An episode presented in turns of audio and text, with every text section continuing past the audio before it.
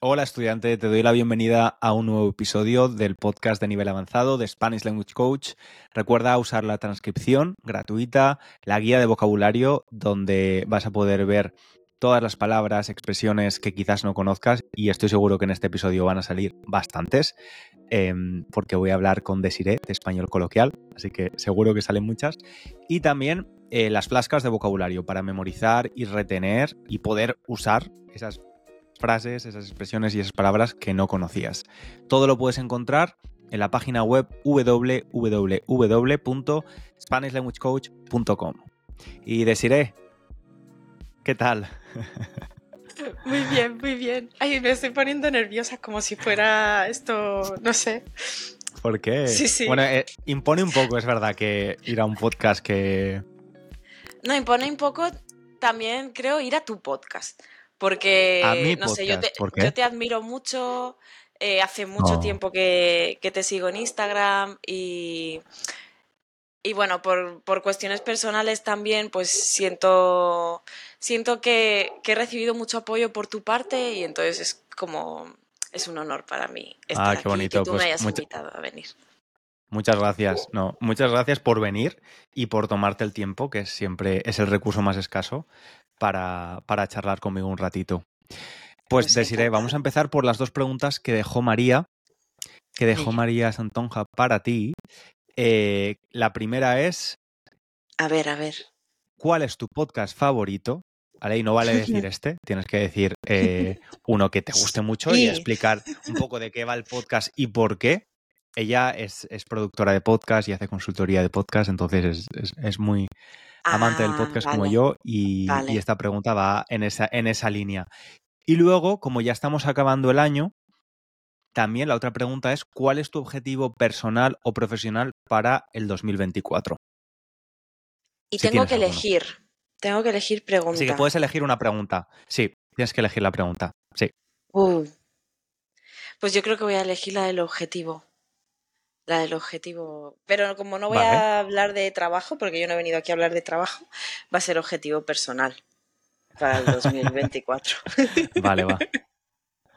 Oye, Sí. me, has dicho, Desiree, que tu barrio es un poco chungo y estoy oyendo las sirenas de la policía de fondo. Ay, perdón, se escucha. Porque yo normalmente con los auriculares No, no, se no pasa nada, ¿no? no pasa nada. Sí. Esto le da, esto le da ambientación al da podcast. emoción. Es como. Es, es que de hecho, yo siempre estoy diciendo que es un estereotipo, ¿no? Que no es un barrio tan chungo en realidad. Y hace poco eh, vino una amiga, vino una amiga a cenar a casa y salimos antes Sí. por el barrio a tomar algo y yo todo el tiempo diciéndole, ¿ves cómo es muy tranquilo? ¿Ves que no pasa nada? Y cuando llegamos a la puerta de casa había siete policías en la puerta de mi edificio. O sea, Ostras. pero todo bien. Ostras. súper tranquilo. Una Sí. pequeña redada. Sí, nada, una algo redada. que habían ocupado, habían ocupado un, Bueno, un piso. Nada, un detalle sin importancia. vale. Bueno, ya, ya, ya se ha ido la poli, la, la, la pasma. Se dice todavía la pasma en España. La pasma. No sé, yo creo que no, ¿eh? Yo creo que no se dice ¿No? ya eso. Ok. No sé. Suena, suena anticuado. Em, Vale. sí.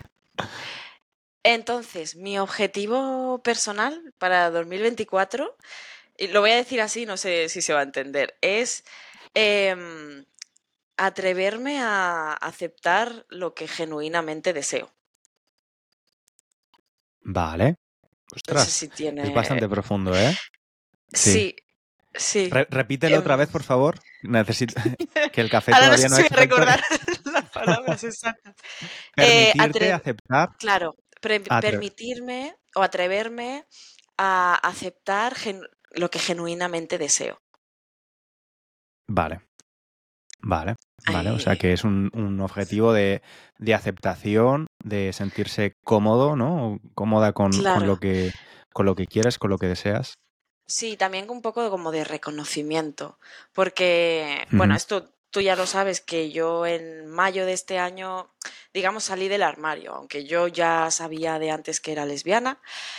eh. Oficialmente me permití decir en voz alta que era lesbiana sin sentirme incómoda en, en mayo de este año, ¿no? Y, y desde entonces, pues sí, yo ahora puedo decir abiertamente que soy lesbiana, me siento cómoda diciéndolo, identificándome como tal, pero eso no significa que luego en la práctica yo me dé el permiso para vivir eh, como realmente yo desearía vivir, ¿no? Y es que hay como una lucha interna siempre de esto es lo que quiero, pero esto es lo que me permito hacer. Entonces estoy ahí a tope con, esto. Te entiendo perfectamente, pero es que creo a las, que... A las 10 de la mañana te he dejado ahí. Creo, creo que toma tiempo, creo que toma tiempo. Claro. No, no, no, no, sí, te, te, entiendo perfectamente, pero fíjate, es probable que muchas personas, y, y, fíjate que yo entiendo ¿eh? esta pregunta, eh, porque me la han hecho varias veces, pero ¿por qué, imagínate, sale un cantante diciendo, haciendo un vídeo diciendo que es gay, ¿no? O una mujer que dice que es lesbiana y lo hace público, ¿no? Porque es un personaje público. Y mucha gente se cuestiona, pero ¿por qué en 2023 todavía tiene que salir alguien y decir decir esto, hacer una declaración, una salida del armario oficial? Y yo entiendo la pregunta porque desde si tú eres heterosexual es, es nunca te has planteado ni nunca has tenido que librar unas batallas internas durante muchos años hasta llegar a ese momento, ¿no? De hacer como una declaración o sentar a tus padres y hablar con ellos o sentar a tus amigos y decirlo. Eh, ¿Tú qué le responderías a estas personas que, que, que, cuestionan legítimamente? O sea, yo no lo veo algo homófobo. Entiendo que no lo entiendan, pero ¿tú qué les dirías? Es que fíjate que yo siempre he sido la primera en, en, decir, no, si hoy en día da igual lo que tú seas, todo el mundo lo acepta, pero yo he sido la primera en no aceptarme a mí misma. O sea, yo tenía y, sigo teniendo un discurso interno muy homófobo hacia, hacia mí misma, porque hacia el resto de personas nunca lo he tenido, pero hacia mí misma he sido mi, mi peor enemiga. Y eso ha estado ahí porque yo lo he mamado, ¿sabes? Porque yo lo he visto, yo lo he escuchado. No es algo que yo me haya inventado, no es algo que yo haya dicho, ah, pues voy a hacer esto para, para yo qué sé, para impedirme a mí ser, ser lo que soy, ¿sabes? Em, y además cuando, cuando yo dije esto, cuando yo dije en voz alta a amigos, a estudiantes, a familia, que yo era lesbiana, la mayoría de personas me decían, pero es que no necesitas decirlo en voz alta, o sea, todo este discurso, ¿no? Y tampoco necesitas mm. etiquetarte, pero para mí fue un paso muy grande, para mí fue algo mm. liberador, porque era como que decirlo en voz alta hacía que fuera real. Y yo hasta entonces no había podido aceptar que eso fuera una realidad, ¿sabes? Sí. Entonces para mí era importante definir qué era o qué soy. Totalmente. Es casi como un duelo. Cuando una persona mm, está atravesando un duelo porque ha perdido a alguien querido o en un, porque ha acabado una relación, normalmente tiende a hablar mucho de ese tema. Necesita hablar de ese tema. Sí. Porque es lo que tú dices, para aceptar la nueva realidad. Y efectivamente, la homofobia interiorizada es la peor de las homofobias. Eh, al final nos hemos criado en un contexto mejor que probablemente generaciones anteriores. No, probablemente no, seguro, pero aún así, con bastante homofobia. Em, entonces, eh, ese proceso de... y, creo que es difícil quizás comprender que una persona gay o lesbiana puede ser homófoba, pero es como, es como con los cuerpos. Tú puedes no ser gordófobo, no discriminar a nadie por, el, por su cuerpo, por cómo luce, y sin embargo odiar tu cuerpo profundamente. Exacto. O tener una visión distorsionada de tu cuerpo. Eh, entonces es un poco lo mismo, ¿no? Em, claro. Y creo que esa salida del armario y hablarlo con tu familia o si eres un personaje público, eh, hacerlo público es como, mira, lo estoy confirmando, esto se está haciendo realidad y todas esas batallas que he librado en mi mente durante muchos años que el resto de personas no conocen, acaban aquí, ¿no? Es un poco... Claro. Em, pero que pasa no solo con pasa no solo con la identidad o la orientación sexual, pasa con la identidad nacional. ¿Cuántas personas en España ahora llevan una bandera de España en su en su, para decir? Porque necesitan reafirmar su identidad, ¿no?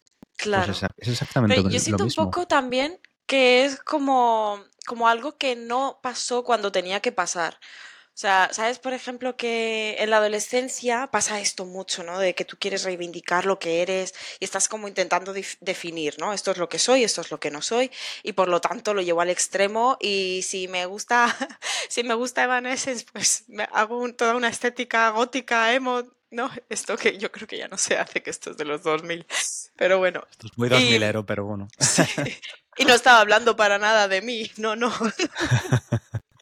y, es como que em, yo siento que esto en algún momento necesitas definirlo y como sientes que no ha quedado claro, ahora siento un poco como si fuera adolescente, lo que tú decías, ¿no? De que necesito comunicarlo todo el tiempo, de que yo que sé, llevo la pulsera del orgullo lésbico, de tengo la bandera en la habitación, ¿no? Y entonces, pero creo que en el caso de pues es que te iba a decir del, fascismo que hay ahora en España, pero igual me estoy metiendo yo.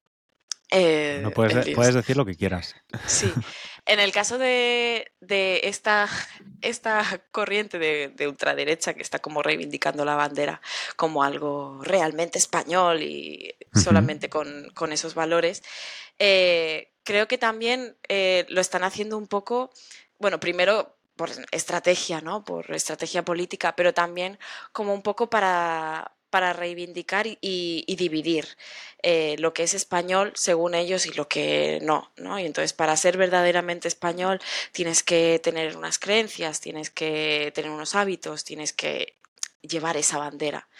Y también, no sé, es algo que a mí me enfada muchísimo porque yo soy española, ¿sabes? Y, y es mi bandera también pero, pero me la han robado. Claro, no, bueno, es, es, es, la bandera de todos y efectivamente hay, un sector, quiero pensar pequeño, que es la ultraderecha española, que, que la utiliza y la utiliza eh, proclamando y gritando pues insultos de todo tipo. Eh, es que no dejan, no dejan títere con cabeza, ¿no? En, en el contexto de, de esta semana, por ejemplo, estamos hablando de mitad de noviembre que Em, se ha investido de nuevo a Pedro Sánchez como presidente del gobierno, que es un gobierno progresista, pues em, ha habido un acuerdo eh, con, los independentistas catalanes, que es, imagino que legal, pero mm, no muy quizás moral. Esto ya es interpretación de, cada persona. Y, ha habido muchas manifestaciones en, en la sede del Partido Socialista y ahí ha habido desde, bueno, gritos homófobos todos los días, cánticos homófobos todos los días, eh, islamófobos, misóginos, fueron un grupo de, de, protestantes con muñecas hinchables diciendo estas son las ministras del gobierno. Entonces, este, obviamente este tipo de gente pierde toda la razón. Sí que hay un, un gran número de personas educadas que se manifiestan de forma educada y me parece muy bien que lo hagan. Eh, porque estoy súper a favor de que la gente se manifieste. Claro. Eh, pero efectivamente, esa gente yo creo que no representa en su totalidad a España, ¿no? Em, pero, por ejemplo, yo conozco a gente. A mí la palabra facha no me gusta. O sea, a mí el hecho de que alguien lleve una bandera de España en la muñeca no me parece facha. Me parece que cree que necesita, y, lo entiendo perfectamente, em, reivindicar su, su españolidad y me parece súper bien. Siempre que no sea uno de estos ultras, obviamente. Siempre que no conlleve otro tipo de comportamiento. Pero ves, precisamente antes me preguntabas que por qué es importante decirlo en voz alta, ¿no? En, en 2023. Mm. Pues precisamente porque estas cosas siguen pasando. Y mm. tú y yo tenemos el privilegio de haber crecido en España eh, donde no nos matan por esto. ¿Sabes? Pero, pero en otros países sigue siendo así. Sí, Entonces, total. Y de hecho ya tenemos la libertad un poco limitada porque ahora yo pienso, madre mía, con mis podcasts yo ahora no me puedo ir a Arabia Saudí a vivir. Claro. o a otros países donde, claro. Claro, eso lo pensé cuando, cuando dije, ostras, es que ahora hay países a los que directamente no, no voy a entrar. O sea, primero, mm. primero porque soy mujer y segundo porque soy lesbiana. O sea, sí, Tienes el pack completo. Exacto. Hay países a los que, pues, pues no. Pero, pero bueno, eso. Sí, sí, sí, sí. Y deciré, em, voy, a responder la segunda pregunta que, que ha dejado María, que era... Sí, la del podcast. Ah, la del podcast. ¿Cuál es tu podcast favorito? Em, mm, mm, mm, es que, ¿sabes lo que tengo ahora? tengo como listas de reproducción, playlist, para cada tipo de estado de ánimo y escucho un podcast dependiendo del, del estado de ánimo que tengo. O sea, tienes playlist de podcast. Sí, entonces, no de por ejemplo, canciones, de podcast. no de, ca- de canciones también, pero de podcast también, sí. Qué Entonces tengo podcast de emprendimiento, cuando necesito un poco de un, un empujón para, Sí. para el proyecto. Eh, podcast de, de humor en español. Entonces, cuando me entra un poco la bajona, digo, me voy a poner un podcast de humor para, para animarme un poco. Qué fuerte. Luego podcast de idiomas, cuando por la mañana estoy fresco y quiero Ah. escuchar pues, o, o francés o en inglés escucho también muchos podcasts. Pero favorito, favorito es que no tengo ninguno, la verdad. Em, a ver, tengo que mencionar Inner French porque es uno- un podcast de idiomas de francés y, y es el que verdaderamente me animó a crear mi primer podcast. Y además, el, el profe Hugo, ahora somos colegas y hablamos todo- todos los meses. Y es un podcast muy, muy bueno, Inner French. Y, y especialmente cuando lo empecé a escuchar, que yo estaba un poco no en mi mejor momento, pues me, me ayudaba a desconectar un montón. Mm, Porque es el típico podcast que te, te, te gustaría escuchar todos los episodios que tienen del tirón. Entonces creo que sería Inner French, mi, mi podcast favorito. ¿Y en Sí. qué momento, en qué momento del día te lo pones? O sea, ¿tú dedicas toda tu atención al podcast o estás haciendo otras cosas mientras? No, no, siempre estoy haciendo otras cosas mientras. A no ser que vaya en transporte público, eh, cocinando, limpiando, eh, yendo al gimnasio, en el gimnasio y a veces comiendo también, Madre porque como solo, eh, sí, O sea, que tú estás ahí enchufado a tope con los podcasts. sí, sí, sí, escucho Es un que- montón. Es que yo no he elegido esa pregunta, ¿sabes por qué? Porque no escucho podcast. No escuchas podcast, Sí. bueno, está bien, no pasa nada. Es que yo tuve una época donde sí que escuchaba bastante, pero he llegado a un punto en mi vida en el que no veo series y no escucho podcast. O sea, no. ¿Y esto por qué es? Yo, lo de las series me, me me identifico contigo, me cuesta un montón engancharme a series. Sí. Yo no sé si es que no tengo paciencia, si- porque no aguanto, no aguanto viendo... También es que yo soy muy compulsiva. Entonces, cuando me gusta una serie, imagínate que tiene 60 capítulos, pues me los tengo que ver todos en una El semana. tirón. Entonces, entonces no puedo, no puedo permitirme eso, ¿no? Pero los Claro. podcasts sí que fue... eh, no sé, como, como que me molestaba que hubiera gente hablando de fondo. Vale. ¿Sabes? Yo a estoy mí en todo un lo contrario, fíjate. Claro, es que yo estoy en un momento en mi vida en el que quiero silencio. Quiero mucho, mucho silencio, me encanta el silencio, me encanta levantarme y que no haya, solamente se escuche la sirena y lo de la policía, de la ambulancia. Ese es el ruido que quiero yo de fondo. Y entonces llegó un momento en que me molestaba eh, tener a personas de, de fondo que hablaban. Sí. Fíjate que es todo lo contrario para mí. De ¿eh? hecho, en, en- hice un episodio en el podcast intermedio que se llamaba Silencio, donde decía que, que estaba intentando tener momentos Sí. de silencio porque no tenía momentos de silencio nunca. O estaba hablando con alguien o estaba escuchando algo.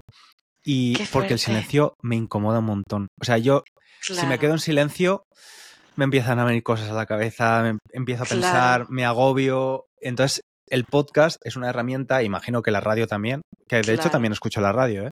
Em, es una herramienta para tener ahí como unas voces de fondo Claro, que, para evadirte. que anulan o... Sí, Claro. sí. O sea, que tú estás cómoda en el silencio.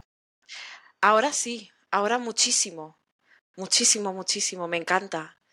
Pero, pero te entiendo, ¿eh? Porque a mí me cuesta mucho estar cómoda en la tranquilidad en general y es algo que estoy trabajando desde hace un tiempo en terapia y ahora es como, por favor, que, que nadie me quite esto. Yo quiero quedarme aquí, quiero calma, quiero silencio. Sí. Salí, salí una vez con una persona Sí, sí, sí. Que... Ay, perdón. Que Ajá. como va con, con retraso el audio. No, no, dime, no, dime. dime, dime. Que Ay, salí una vez... Continúa, continúa. Estamos interrumpiéndonos constantemente. Nada, te digo esto y ya termino. Que mm, salí, salí una vez con una persona que no se podía dormir si no escuchaba podcast. No podía quedarse dormida si no escuchaba un podcast. Y yo, que soy lo contrario, que es no me puedo dormir con ruido. Necesito silencio absoluto. Sí, sí. Claro. Eh, a ver, comprendo a esa persona porque yo duermo muy bien, pero sin embargo siempre que alguna vez me desvelo y no me puedo dormir, eh, me pongo los auriculares y, eso me... Pongo el temporizador para que se apague a los 20 minutos y eso me ayuda a dormir, escuchar las, escuchar las voces. Y ahora cuando comes o cenas, que ¿estás en silencio también? ¿No ves ni la tele ni...? No, o sea, de hecho, si veo, si veo la tele, que lo, que lo que hago últimamente es ver películas de Disney, eso es, eso es lo único que, hago. Eh, pero lo hago aparte. O sea, yo como y después de comer me pongo una peli. Entonces dedico mi tiempo a ver la película de, de Disney. Pero comer, bueno, comer normalmente con, con, mi compañero de piso sí que hablamos, pero si no, desayunar, que es mi parte favorita del día, desayuno en silencio, con toda la calma, mirando lo que pasa en el barrio, mirando a mi gata corretear por ahí. Muy bien. O sea, tienes una vida muy mindful, ¿no? Muy, muy presente. Eso intento, eso intento. Es que te estoy viendo la cara de esta muchacha, ¿cómo lo hace? ¿Qué es eso? ¿Cómo puede eh, sobrevivir? No, no, me, parece. Eh, me parece complicado, pero te admiro mucho. Te admiro mucho porque yo, yo intento bajar un poco las revoluciones, pero es que es lo que te digo. Escuché una frase en una película hace mucho tiempo que era como algo así como estar relajado me tensa. Y es un poco como mi mood. ¿sabes? Estar relajado me tensa. Claro. Y, y no sé, es como incluso cuando voy por la calle muchas veces, si voy con alguien me dice, pero ¿por qué andas tan rápido si no tenemos prisa? Es como... Sí. Uh. voy acelerado. Claro, vas acelerado mm. para todo en la vida. Sí, sí, sí, sí. sí. Claro. No, quiero perder el tiempo. Claro. Yo, yo estoy muy a favor de perder el tiempo. Yo... Mm. Es que precisamente cuando tenía que pensar en las preguntas que, tenía que preparar para hoy, quería hacer una, pero no sabía cómo hacerla y al final la he cambiado por otra, que era eh, ¿qué significa el desayuno para ti? Porque claro, para mí desayunar es mi momento favorito del día, porque me despierto, tengo como un despertar muy lento. Entonces yo me pongo la alarma a las ocho y media, pero hasta las diez y media no tengo clases. Entonces yo voy tranquilamente, eh, me hago el desayuno, me tomo mi café, pierdo el tiempo. O sea, me pongo, no sé, me pongo a hacer cosas que, que son insignificantes. Y eso es mi parte favorita del día. Todo el espacito. Ay, es maravilloso. Sí, sí, sí. A ver, imagino. sí, sí. creo que está bien porque seguramente eh, perder el tiempo, esas dos horas perder el tiempo entre comillas, esas dos horas eh, el principio de la mañana, quizás hace que el resto de tu día estés mucho más centrada y más porque a ver yo, yo, evito por todos los por todos los medios perder el tiempo pero en realidad lo pierdo mucho porque claro no puedes estar con una concentración constante todo el tiempo. Entonces pienso que, que, soy muy productivo pero en realidad pierdo mucho el tiempo porque invierto muchas horas en hacer muchas cosas y, y la mente no da para tanto. Claro es que yo he tenido épocas de, de, mucho, de mucha intensidad de, trabajo, por ejemplo. Y, me he dado cuenta de que si me meto ahí, si entro dentro de ese bucle, no puedo producir, porque al final mi mente, mi mente llega a un punto en el que ya no puede más. Lo que pasa es que yo antes la empujaba, ¿no? La obligaba a seguir, y ahora digo, no, si no puedo hacer más hoy, no puedo hacer más hoy. Paro aquí. Y no me obligo, porque si no, si no me vuelvo eh, loca. Muy bien. ¿Tú eres ambiciosa, deciré? Mucho. ¿En el trabajo? ¿Mm? Mucho, sí. Pero estoy trabajándomelo para no serlo tanto. O sea, siempre he sido muy ambiciosa y muy competitiva. Claro, de... Bueno, yo siempre he tenido como el objetivo de ser la mejor, lo cual es totalmente eh, imposible y no es un objetivo sano para nada. Entonces, ahora mismo eh, estoy cambiando eso y quiero que mi objetivo sea poder vivir bien sin que, sin que eso eh, me afecte, ¿no? sin que eso me haga exigirme más, tener que llegar a niveles de perfección que no existen. Entonces, es complicado, es complicado. ¿Y tú? Hmm. Eh, pues mira, a mí un novio me medio dejó porque me dijo que no era lo suficientemente ambicioso. ¿Qué y, dices? a ver, es que la ambición, creo que soy ambicioso en cuanto a las emociones, o sea, o a los desafíos, que me gusta. Yo no he tenido un trabajo, el mismo trabajo, más de un año y medio. ¿Y esto por qué es? No es porque estuviera mal, mal en las empresas en las que estaba, ¿Por qué sino porque aburres? es que me aburría, es que me aburro. Ya después, cuando ya no supone un desafío para mí, es como necesito otra cosa más, más creativa, que me, que me provoque un poquito de nervios. Entonces, claro, Claro. como desde hace cinco años tengo yo mi, mi propio proyecto y intento que esto pase. Y por eso de repente el año pasado dije, un podcast no es suficiente, quiero otro, otro podcast y luego Dos otro y podcast, tres. ¿no? Y un curso no es suficiente, quiero otro. Y ahora para Claro. 2024 más cosas. Y es una cuestión de no aburrirme con el trabajo, de estar siempre aprendiendo también. cosas. Y es ese tipo de, de ambición. Me el dinero está muy bien también, por supuesto, pero claro, no, pero no, no tengo ambición de económica. O sea, más que poder vivir bien. Pero esa vivir ambición bien, también, sí, claro, de vivir sin, sin tener que tener ansiedad porque no llegas a fin de mes, ¿no? claro, Ese es el objetivo. obvio. Pero, pero yo también, o sea, yo siempre llega un punto en el que me estanco, siento que mi creatividad está como contenida y que no le estoy dando rienda suelta a, a todo mi potencial y, y entonces empiezo cosas siempre y siempre estoy liada. Pero lo bueno de tener tu propio proyecto es que puedes hacer lo que quieras. O sea, puedes crear si te apetece Mm, crear y, y en este mantra que tengo yo ahora de tomarme las cosas con calma, ¿no? Eh, lo que estoy intentando ahora aplicar es el no tener prisa para crear cosas. O sea, si no lo puedo hacer este año, pues ya saldrá el año que viene. Y si el año que viene no lo tengo para mayo, que yo quería sacar una cosa en mayo, pues ya saldrá en septiembre. ¿Sabes? Porque al final, eso, eres tú tu jefe y eres tú quien, quien se impone ese tipo de, de exigencias. Mm, Pero es difícil, ¿no? Porque en un mundo donde Súper, sí, sí, todo sí. va tan rápido, es como sientas que todo el mundo te está adelantando y todo el mundo lo hace más rápido que tú, mejor que tú, y que no puedes perder el tiempo, ¿no? sí. Que al Yo final ser, su propio poco... jefe. Es una trampa, es una trampa, sí. Y por eso estoy también mm, un poco como medio enfadada con Instagram. Me está... Hace mucho tiempo que no pongo cosas y no sé si voy a volver a publicar porque el ritmo al que te obliga a ir Instagram, el ritmo de creación, la... todo el tiempo pues la comparación con otros, uf, eso, mm. eso hace daño. A mí el podcast es por eso que me gusta tanto, porque fíjate el podcast. Primero, tú no Claro, sabes cuántos, cuántos seguidores tiene una persona. Entonces aquí no hay claro, un, un- un- un- un social proof muy directo, ¿no? Eh, claro, un podcast puede tener muchos seguidores, puede tener menos seguidores, tú no lo sabes. Si a ti te gusta el podcast, lo sigues porque te gusta, no porque tiene un millón de seguidores.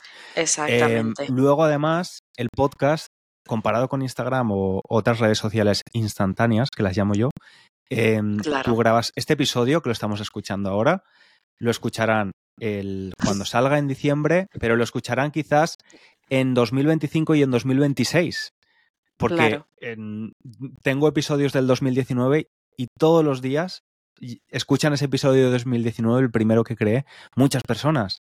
Entonces, eso no pasa con Instagram, donde tienes que irte al final de- del feed de alguien para ver un post, que nadie va a hacer eso, ¿no?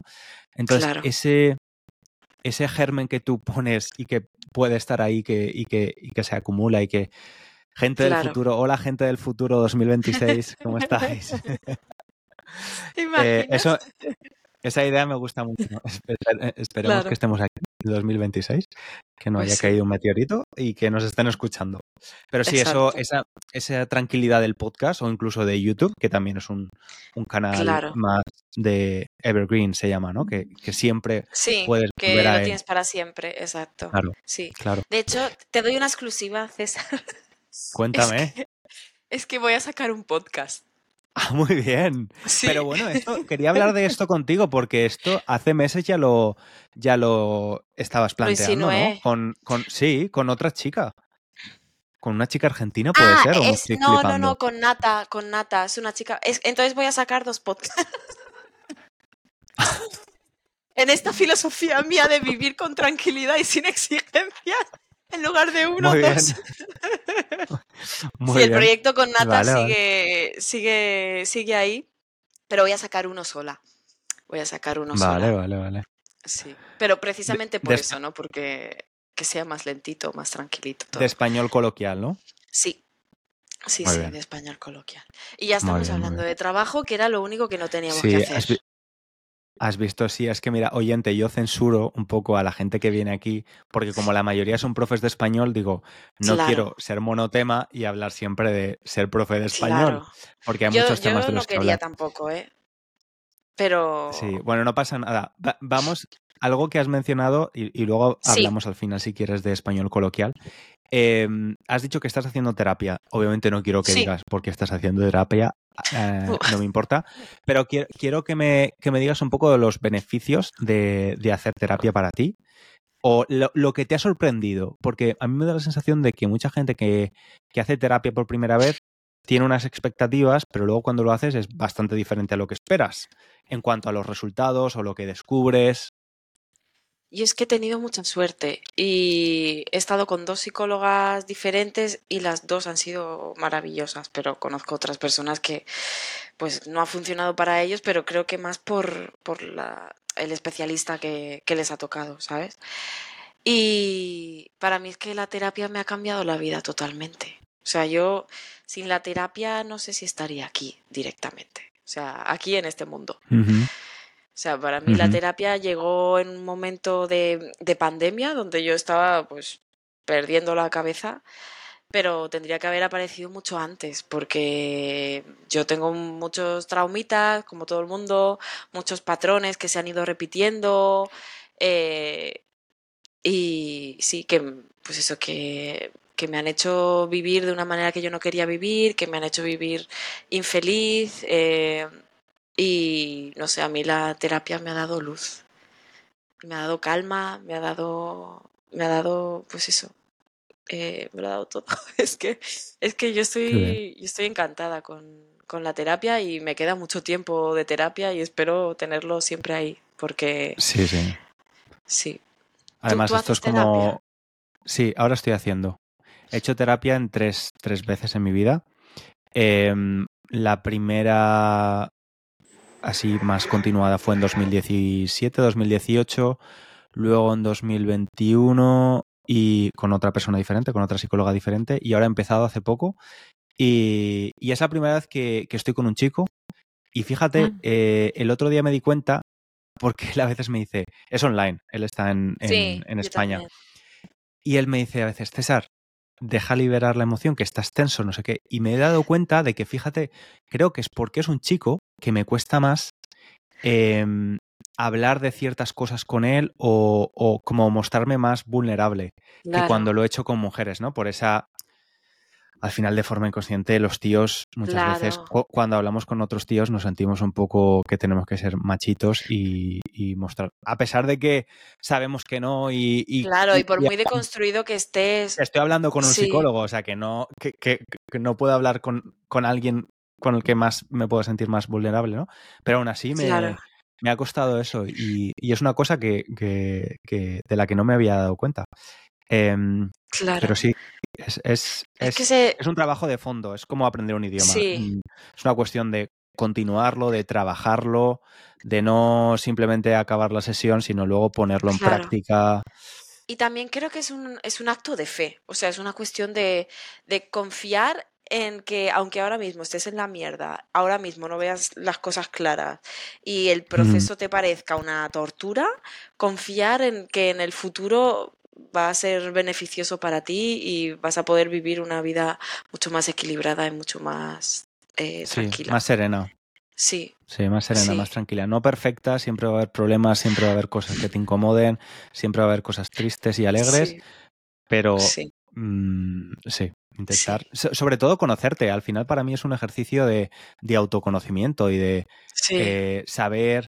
A mí me tranquiliza un montón cuando yo experimenté ansiedad por primera vez y lo empecé a comunicar porque yo pensaba que me estaba volviendo loco, porque yo pensaba, estos sentimientos tan raros de, realización, de temblar por la noche en la cama, y digo, se me está yendo la olla muchísimo. Y cuando empecé a decir, oye, me está pasando esto a gente de mi alrededor, y que me dijeran, tranquilo, esto también me ha pasado a mí, me pasa.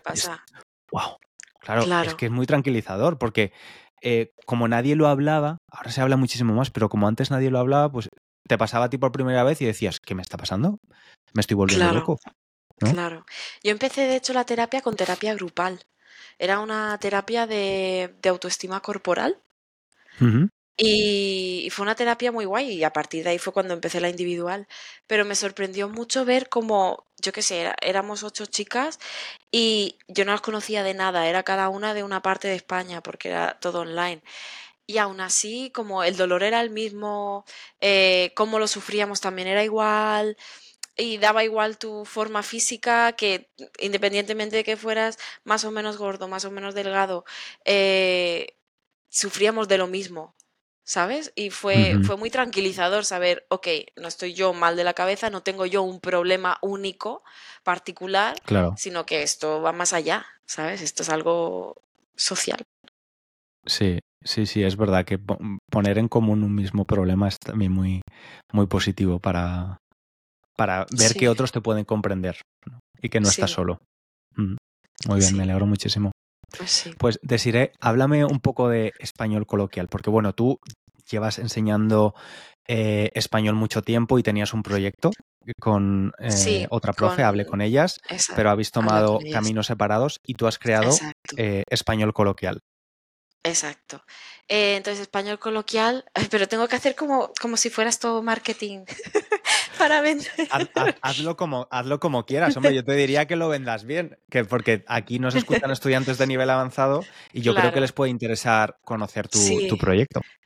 Pues Español Coloquial es un proyecto precisamente para esos estudiantes de C1 o C2 que tienen un nivel muy alto de español, eh, que han aprendido con libros en la universidad, pero que luego cuando han llegado a España se han dado cuenta de que el español que se habla en la calle eh, no es el mismo que han aprendido en los libros. Es otra movida. claro, exacto. Exacto, exacto. Y entonces yo me centro en enseñar eso, exclusivamente ese español, el que se habla en la familia, el que se habla con amigos eh, y nada. Y tengo una newsletter muy chula que sale cada lunes. Tengo una página de Instagram que, bueno, me sirve de, de escenario al mundo. Dentro de poco tendré un podcast o dos. Y, nada, y estoy creando muchos materiales. Tengo una suscripción de materiales con audios de WhatsApp, con conversaciones reales, eh, con vídeos virales de, redes sociales y tengo también libros. Tengo libritos de palabras coloquiales y, más cositas que vendrán. Estupendo. Sí. sí. la verdad es que yo me di cuenta cuando, cuando vine aquí eh, un poco lo mismo con el inglés, ¿no? Que sí, podía más o menos defenderme, pero el inglés de la calle, el inglés que hablaban mis compañeros en la universidad o mis compañeros de piso no tenía nada que ver con, con mi inglés y, es muy útil conocer claro. estas, estas frases para la supervivencia. Mm. Claro, porque es que no tienes acceso, o sea, especialmente si no vives en el país, ¿cómo accedes a todo ese español? ¿Sabes? Porque no, a no ser que te rodees de, nativos. Sí que es verdad que las series y los vídeos de redes sociales, pues sí que puedes encontrar algunas cositas, pero, pero es difícil, es difícil. Sí, pero No, de forma estructurada, ¿no? O con una metodología detrás. Claro, claro. ¿Y dónde, cuál es tu página web, te diré? Eh, www.espanolcoloquial.com. E, español, con N. Español, claro, porque no se puede poner la ñ. Y el Instagram igual, español coloquial. Claro. Sí. Perfecto. Y dime las dos preguntas que quieres que le haga a la siguiente persona que se siente aquí conmigo. Pobrecito, pobrecito, pobrecita. Eh, no. Entonces, yo he preparado dos preguntas un poquito profundas, pero yo creo que, se pueden contestar. ¿no? Que la primera es, si se les ha quedado alguna espinita clavada de algo que hayan querido hacer y no hayan podido hacer. Y eh, si pudieran conservar solamente cinco recuerdos de toda su vida, ¿cuál sería uno de ellos? Esa es bonita. Vale. Esa es muy bonita, sí. Sí, esa porque será un recuerdo bonito, imagino. Claro, Perfecto, claro. perfecto. Muy bien. Pues tengo ganas de escuchar las respuestas. Sí, a ver, a ver a quién le toca, a ver qué, A ver, a ver, a ver. a ver cómo sale. Pues Pues Desiria, sí. muchísimas gracias por este ratito, Nada, ha sido muy a guay. Ha sido una, ha sido una charla bastante diferente de, de lo que estoy acostumbrado. Me ha gustado. Qué bien, qué bien, me mm. alegro, porque yo tenía un poco de miedo, pues, de eso, ¿no? De acabar cayendo en clichés y hablando de trabajo y todo eso, pero. No, no, no, no. no. No, no, Pero me alegro, pues me alegro de haber hablado contigo. Gracias, muchas gracias, Desiree.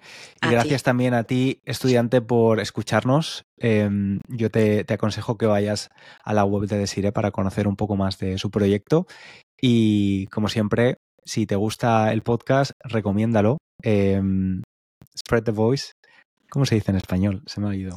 Pasa la palabra. no. Eh, sí, pa- es que No. existe eso de pásalo, pero Corre, yo creo corre que la no. voz, corre la voz. Corre la voz, voz. eso. Corre la voz. corre la voz. Los profes de español, ¿cómo se dice esto en español? Corre la voz. Sí, sí. Eh, a otras personas que, que, que estudien español también. Y yo te espero aquí en la, en la próxima charla con otro invitado o invitada. Un abrazo muy grande. Chao, chao.